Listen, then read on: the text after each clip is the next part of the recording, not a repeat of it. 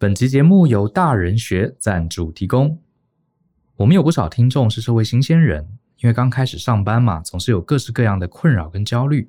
嗯，比方说第一天上班该如何建立起好印象？还有啊，电话响了，我该接吗？如果电话那头问了我不懂的事，我该怎么回啊？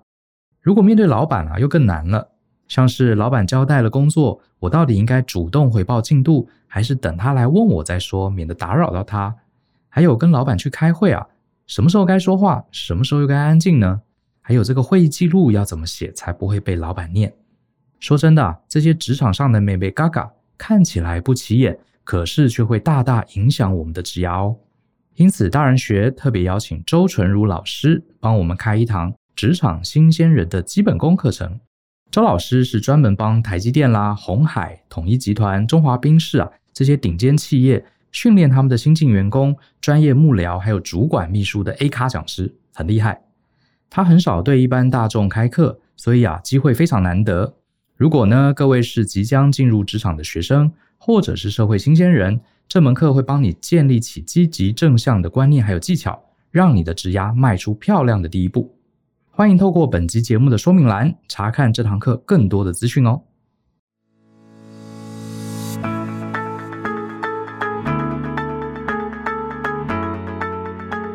欢迎收听大人的 Small Talk，这是大人学的线上广播节目。我是舅张国阳。大人学啊是个分享成为成熟大人必备学问的知识平台。我们长期分享职业发展、人际沟通、个人成长、商业管理以及两性关系等等的人生议题。那欢迎大家可以多多关注。好，那在我们今天的节目中呢，我又要来回答一封读者的提问。呃，那我在这边啊，也让一些可能啊比较最新加入的一些朋友知道一下，就是呢，如果你有任何问题呀，啊，想要跟我们讨论或者想要提问的话，那都非常非常欢迎，大家可以写信到 podcast at ftpm 点 com 点 tw 这个信箱。那在这个信箱中啊，如果你的议题啊，你的题目是我们能够在节目中呢可以充分讨论的。比方说，大概在十五分钟到三十分钟，我们可以有办法讲清楚的，我们呢就会尽量呢来抽空回答。那今天的节目中呢，我挑选到的呃一位读者，他署名叫做中德啊，中德。那我先把他的这个 email 念给大家听。他说呢啊，听了你们的 podcast 啊，让我一直获益良多。可是呢，我从第一集开始一直听下来。我就发现呢，你们的这个呃精神啊，始终围绕在一点，就是专案管理。那我呢，就想借着这封的 mail，想要请教老师，专案管理的内容到底包含哪些部分，以及呢，如何提升专案管理的能力？希望老师呢能够做一集相关的解析，拜托拜托。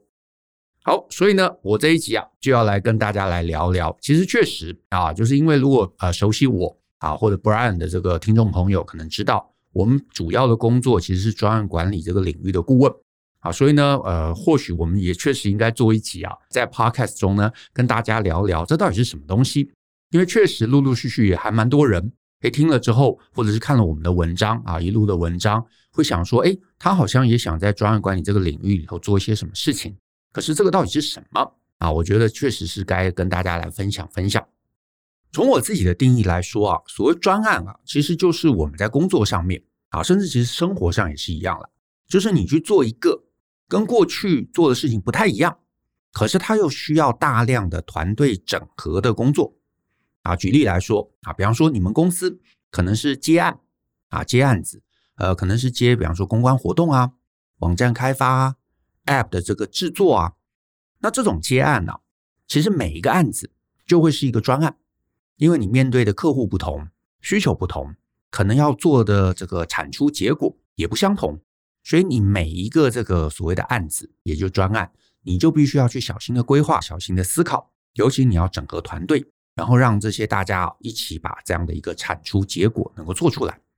那或者是呢，你的公司可能是做研发，呃，比方说 iPhone 啊，或者是晶片的研发啊，甚至是这个金国号战机啊，啊，这种比较硬体面的。或者是呢，呃，纯粹就是这个研发一个软体产品啊，Oracle 的资料库啊，等等等等。那这每一个新产品，往往也是一个专案，因为你也会面对不同的需求嘛，啊，不同的这个呃市场的一个需求，不同的这个技术的需求，不同的团队的能力等等，啊，所以这些东西你都需要规划力，需要这个沟通力，需要协调力。那再来，甚至是啊，你说呃，你做的事情没有那么，你知道，没有那么的专门，那也可能你在公司里头，呃，是负责可能是 HR，负责是安排教育训练啊，或者你可能是行政总务啊，在公司的福委会里头来帮大家来办活动啊，呃，烤肉活动啊，或者是这个运动会啊，或者是员工旅游啊等等，那这些其实也都是一个专案啊。那我是这么看啦，就是以现在的职场环境而言。你其实碰到专案的几率是非常非常高的，哪怕你是一个新进公司的一个新同仁，你都有很高的几率会参与这种所谓的跨部门、跨职能，然后呢，可能是面对客户啊，面对老板，然后要进行一个非常临时性、过去从来没做过的事情。这些呢，其实就是专案，而且呢，这些其实在现在的职场环境中啊，是非常非常常见的一个状况。那当然，那当然也有一些工作领域可能比较不会碰到专案。举例来说，你可能是银行的柜台啊，你每天做的事情可能就是帮这个客户来存钱呐、来提钱呐，或者是呢，你的工作是类似房仲啊，每天就是带这个客户来看房子，或者你是这个呃卖车子的业务啊，你就是哎在这个店里头等客人来，然后带大家来这个试车啊试乘这样子，或者你是客服啊，每天就是接电话。或者是从 email 上面来回答这些客诉，那如果你是这种啊，那当然专案性质的工作可能就会离你比较远一点。但是呢，我相信啦，我相信啦，如果你真的就是做，比方说是技术型的工作啊，软体型的工作，或者你在一些新创的领域，那其实你会有很高的几率是会触碰到跟专案相关的工作内容。那中德下一个问题就是，那那专案啊，到底我应该具备什么呢？我这么多年，我会觉得啊，就是因为事实上也很多很多的听众朋友或者是同学，呃，陆陆续续也会来问我说，诶，那他如果想要跨入专案的领域，他应该要擅长什么呢？我觉得啊，当然需要的这个能力啊，可能很多啊，可能确实很多，但是我觉得从很核心来看，会是两个面向。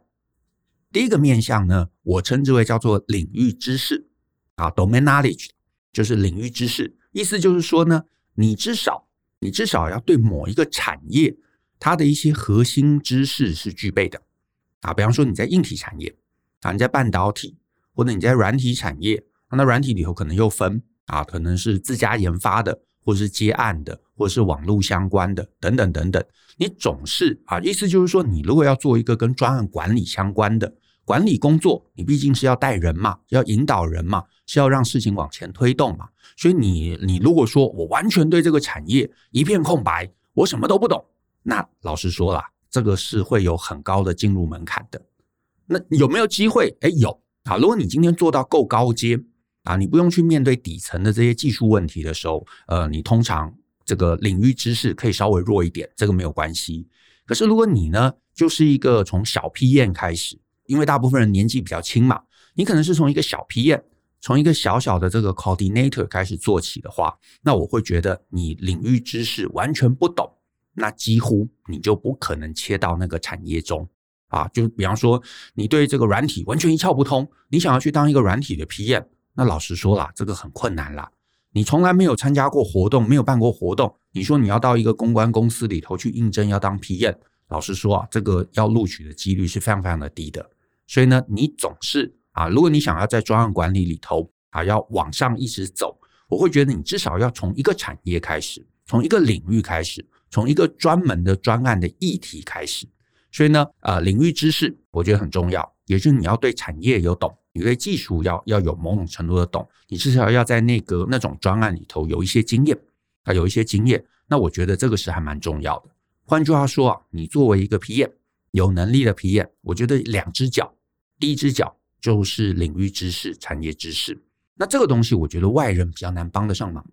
因为呃，你如果没有在那个领域里头参与过一段时间，你很难就是你知道外面上个课或者读本书，你对那个领域就能有一个全盘的了解，这个我相信是比较困难的，所以真的要进入，真的要去做，而且真的要待一段时间啊，所以这个是产业或者是呃领域知识。可是这个也也就说明了，这个也就说明了，其实很多很多的 PM，它的前身可能都是那个专案的，你知道 team member 出身。比方说，你是一个软体工程师，有可能你之后会变成那个软体开发的 PM；你是一个硬体的工程师，有可能你会变成你之后研发类型专案的一个 PM。所以，大部分的一个升职途径，常常都是因为你在那个专案中做一段时间，你对这个专案的技术知识、客户的一个需求，你开始有一个慢慢的一个掌握了，然后你会开始往上爬，变成是一个管理者，变成一个协调者。好，所以通常这个起点是领域知识。可是呢，呃，如果你纯粹只有领域知识，比方说你是一个很厉害的工程师，也不表示你变成一个管理者就会是一个好的管理者。所以这个时候，PM 就需要第二只脚。好，第二只脚其实就是管理知识。那这个管理知识呢，我呢会把它拆成三个面向。啊，意思就是说，其实很多 PM 确实他就是技术出身嘛。好，或者他就是真的这个第一线做了一段时间，然后被 promo 起来。那第一线的经验，他确实是很具备的，技术知识他确实是很很充沛的。可是呢，管理知识，那管理知识呢，到底该去培养什么呢？我的建议就是三个东西啊。这三个东西，其实你如果常听我们的 podcast 或者常看我们文章啊，你会常常看到这三个东西呢。第一个叫做看懂局，第二个叫做谋划力啊，第二个叫做谋划力。第三个叫做影响力啊，我分别跟大家讲讲啊，因为产业知识就每个产业都不同嘛，我也没办法教大家怎么去培养产业知识，大概就是多做了。可是管理知识我觉得可以啊，管理知识可以，我分别讲讲啊，这三个是什么意思？所谓看懂局的意思就是，所谓看懂局啊，不外乎是几个面向。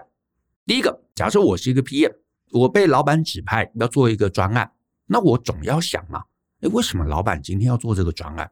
对不对？呃，有些当然很明白哦，做这个专案，因为我们公司可以多一个产品，多这个产品就能赚钱。诶，有些是很直接、很明白、很通透的。可是有一些专案，你就会觉得诶，有点莫名其妙。老板今天叫我做一个产品，可是这个产品我们公司从来没做过啊，我们公司好像也不在这个领域里头。然后虽然这个技术好像用得上，诶，可是为什么我们要做？那有些啊比较年轻的，可能就是啊，老板叫我做什么就做嘛。可是你如果要这个当一个 PM 要混得好，你就要能够去揣摩上意。那当然有时候上意很难揣摩嘛，那你就要知道怎么去问问题，怎么样搞懂老板为什么想做这个专案，是因为商业的考量，是因为要去规避某个问题，是因为法规改了，所以要去顺应法规，要做一些法遵上面的一个配合，还是他背后有什么考量？因为老板背后，老板会要做一个专案，每个专案都要花钱嘛，都要花资源嘛，花时间嘛。那他背后一定有一个什么想法？那如果你比较能够知道他的想法是什么，那这个重点就是因为专案有时候没做过，刚刚我们一直强强调嘛，专案没做过，所以在这个没做过的过程中，中间有很多很多的可能性。你作为这个 PM，那讲好听一点就是你权力很大，可是讲难听一点就是也没有人能够指导你。啊，到底该怎么做？所以你一定要很清楚的知道，哎，这个局啊，它最后到底应该是什么样貌？到底想解决什么问题？以及老板现在要你做的这个方法是不是一个最好的方法？因为搞不好你假设你是技术出身，你可能更知道想要解决这个问题背后有一个更好的方法。那过程中你搞不好可以去引导他，可以去改变。那老板对于最后的专案结果就会更加满意。而不是做出来会觉得，诶，怎么效果那么差啊？怎么跟我预想的这个完全不一样？所以呢，为什么要做这个专案？再来看懂局也包含了利害关系人他们之间的想法跟立场。所谓利害关系人呢，就是公司里头，比方说，呃，你的主管可能很支持某个案子，可是你的主管不一定是大老板，他搞不好还要面对其他的部门主管，他要面对上面 BU 的老板。好，甚至是更上面的老板。那如果你们公司集团很大，搞不好还在海外，对不对？真正的这个 headquarter 可能还在海外，在美国，在哪里？那是不是所有的这些啊，这个主管们都认同？然后呢，是不是股东们？因为公司有时候上面股东也有不同想法，股东怎么看？主管怎么看？开发团队怎么看？你老板很想要做某个技术，下面的这个 R&D 团队每个都不认同。啊，业务团队会觉得，哎呀，你们怎么做这个产品？应该做另外一个产品，这个需求根本不是客户要的。你会发现，你看公司里头就有政治问题嘛，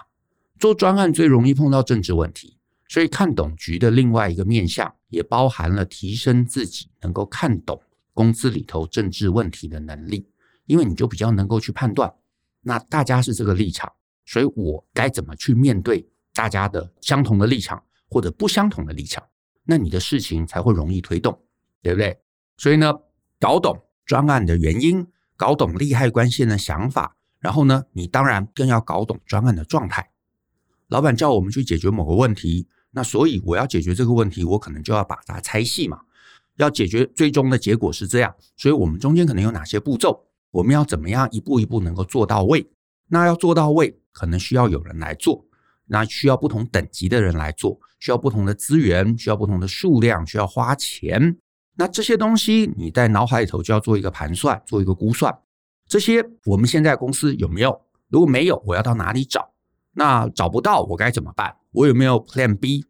这些想完了，那你才会知道你的胜率到底是高还是低啊！所以这也是看懂局的一个部分。然后甚至是呢，哎，万一之后我们执行下去，事情不如预期，或者开始有竞争者，或者有各式各样的这个商业变化，或者是碰到一些天灾人祸。啊，台风啊，或者是像现在这个供应链啊，或者是这个船海运没办法接上啊，那我到底该怎么办？我们这个专案会不会过度仰赖某一个特定的一个假设？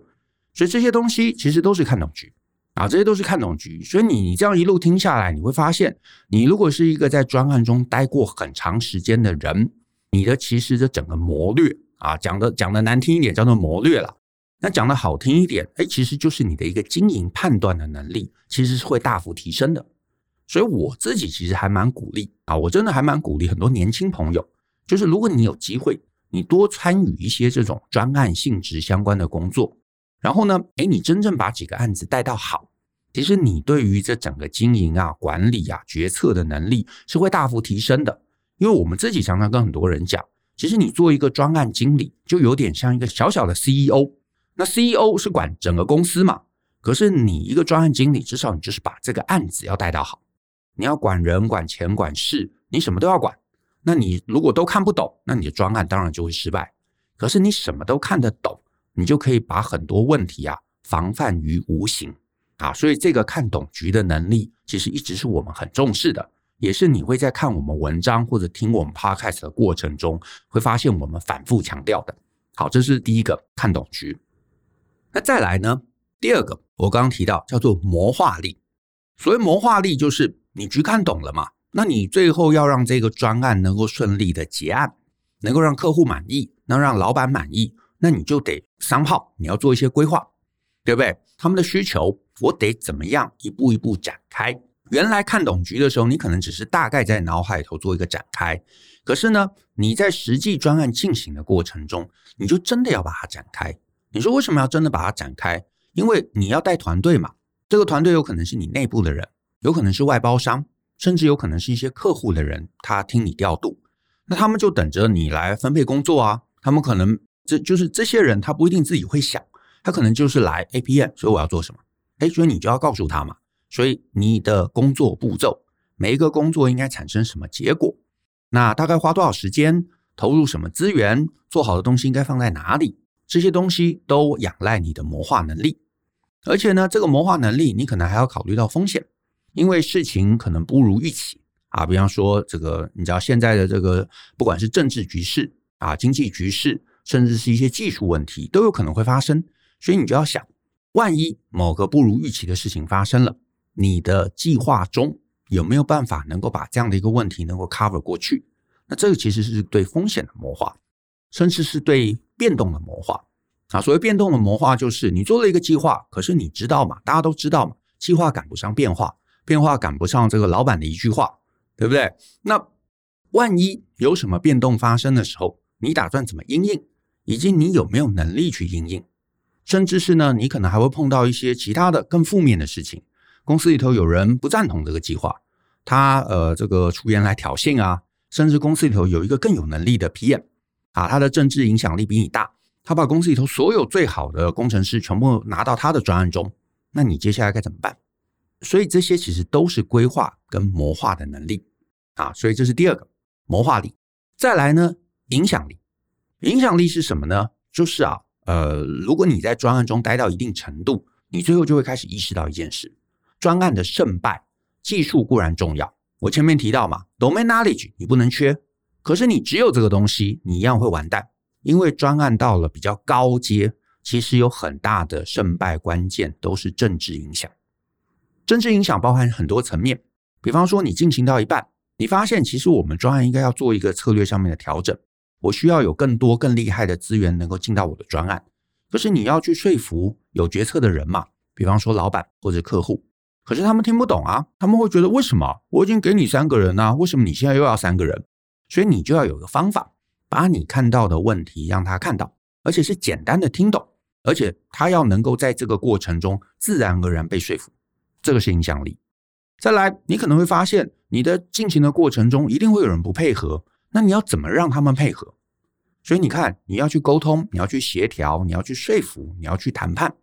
这个其实也是专案胜败很大的一个关键，甚至是有些影响啊，你是要透过一些心理学的机制。让对方会自然而然觉得，哦，原来是这样子，哦，那我们好像应该要调一下。那那个结论很可能是你本来就希望他自己做出来的结论。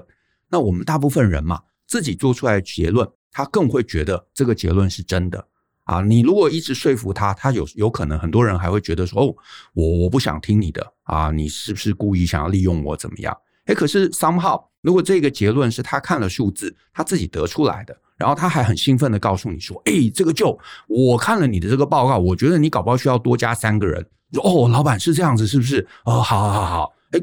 结果他也很开心，你也很开心。这些这些其实都是影响力的一环啊。影响力不是说我去 push 别人，我甚甚至能不能让别人得出自己得出某种结论，这个都涵盖在影响力之中。所以你会发现啊，你会发现我们刚刚提到看懂局、谋划力还有影响力，其实这三个。就是你从一个啊比较 junior 的 PM，你要成为是一个 senior 的 PM，甚至一个所谓产品经理，甚至是一个你知道一个可能一个部门的主管，甚至 CEO，我个人会觉得还蛮重要的能力。可是这个能力怎么培养？做专案你就能培养。好，那那这个中德啊，它还有一个问题就是如何提升呢？如何提升？那如何提升？我觉得最踏实的，当然就是你在职场中。跟着职场里头，就是假设你在一个特定的一个领域中，然后呢，你这个特定领域又有一些很厉害的前辈，如果可以跟他学，毕竟每个产业啊会有那个产业里头专案上独特的考量，对不对？就是你做软体的跟做硬体的一定不同嘛，就算做硬体的，你做晶片的跟做国防的一定也是有差异。所以如果你的公司里头有那种很厉害的专案的前辈，然后他呢又懂 domain knowledge。他又在管理上面很有经验，那两个都可以教你。那我觉得你能够在他身边来跟着学，那我觉得那个进步会是最快速，而且呢也是最具体的。可是呢，当然啊，这个有时候台湾或者其实全世界都是这样子啦，就是大部分我觉得其实很多公司的人才断层，再是说呢，技术型的人才很多，尤其在台湾这个最常见，就是你的那些前辈，他可能真的在这一个 domain 技术很厉害。但是管理常常就弱了一点，看懂局的能力、谋划力的能力，甚至是影响力的能力，哎，可能他其实哎不是那么擅长啊，就是比较是硬碰硬啦。尤其是很多工程师出身的嘛，就比较硬碰硬，然后就会比较发现哇，每次你知道要去跟客户谈事情都很困难。所以如果是这个状况，那我也是建议啦啊，你也可以来大人学上课啊，因为我们自己一路其实都是专案管理的顾问。所以我们有设计一系列跟专案管理相关的课程，啊，就是今天如果你是年纪很轻的，比方说呢，可能才毕业，啊，甚至是在专案的环境中，可能在五年以下的，那我会蛮建议你可以从两堂课开始考虑，一个呢，它的代号叫做一零一专案管理一日特训班，那这一堂课其实就是给啊比较 junior 的专案经理，或者是你是专案环境中的 team member 或是一个小主管。然后呢，你们常常真的就是做这种你知道从来没做过的专案类型。那在这堂课里头会，其实刚刚都有带到，看懂局，我们会谈怎么看，怎么规划一个好的专案，怎么面对变动，以及怎么样拿这些手上的资料去影响，去跟老板沟通，去说服他。啊，甚至是老板有一些比较奇怪的呃想法的时候，我们到底该怎么跟他应对？里头我们也会有一些个案，让大家一方面演练，一方面来练习用这样的一个思维呢去处理老板的难题。啊，所以这个是一个啊，我们觉得入门最值得的一堂课，叫做一零一专案管理一日特训班。啊，也有一些听众朋友，你呢，可能你是一个小小的部门主管，你偶尔参与一些专案，或者是呢，你比较碰到的是跨部门常态的合作，可是常常会卡来卡去的，不太顺。那我就会建议你可以参考另外一堂课，好，它的代号是一零二，叫做流程设计与跨部门沟通。那这一堂课就会来谈，为什么在大部分的公司里头，跨部门的合作协作这么困难？到底问题在哪里？如果你是一个能够引导设计这整个跨部门工作游戏规则的主管，不管是小主管或者更高的主管，甚至一个 BU head，或者是你知道老老总，你到底可以做什么事情，能够让这整个跨部门的协同合作可以更顺畅？这个呢，就是在你的公司里头，专案性质的工作没有没有那么没有那么多，偶尔会有几个，但是呢，大部分跨部门工作很辛苦，这些常态的跨部门工作很辛苦。那这堂课我觉得也会帮到你。那这两堂课我觉得上了啊，甚至如果你纯粹就是希望将来成为一个很厉害的管理者，这两堂我真心都建议你可以来上。上完了，那我觉得后续啊，就比较要看你自己的实际工作需要来做选择。啊，因为我们后续的管理课程就很多，可是呢，每一个就是想解决一个专门的问题，比方说数据分析啊，或者是教你怎么样用这个所谓动态排程、电脑辅助的工具啊，或者是怎么去搞定利害关系人，怎么谈判协商，甚至怎么把你的专业能够简单的解释给别人听啊，等等等等，甚至是呃专案心理学或者是产品经理的课等等，这些都有。那呃，如果呢，你是一个纯粹完全没有任何专案经验，可是单纯就是这几年你可能也听身边的人讲专案管理好像很重要，或者是你可能单纯就是想知道到底专案管理在干嘛，在做什么事情啊？那那里头的一些知识啊，一些知识点，你就是单纯想学学，而且学了之后想说，哎，搞不好我将来可以往那个领域去发展。那你也可以从刚刚提到的一零一专案管理一日特训班开始啊，你会在这个过程中得到很多跟工作。还有跟老板进退应对该有的一个思维，我自己觉得啦，就是广义而言呐，就是专案工作，其实在各产业最终一定会越来越普遍。所以呢，你具备这个技能呐，你基本上就会让自己啊，能够非常非常容易在任何地方都能适应啊。所以如果你是一个你知道啊，稍甚至有一点迷惘，还不知道将来要做什么，那我觉得从这里当成是一个技能培养的起点。搞不好呢，诶，你也会找到一个你自己觉得开心的一个方向。好，所以呢，这些点希望对于这个呃中德啊，你的提问呢，诶，有能够解释到啊，尤其是很多人确实常常来问我们专案管理到底是什么。那我觉得呢，你从这两个角度去培养 domain knowledge，还有呢管理知识，那一段时间之后，我相信你就会是一个成熟而且有能力的专案经理了。好，那我们今天的节目啊，就到这边，也谢谢大家的收听。那如果呢，你喜欢我们的节目，那就欢迎大家可以分享给亲朋好友，互相一起相信、思考、勇于改变，学习成为成熟大人的必备学问吧。那我们下次见喽，拜拜。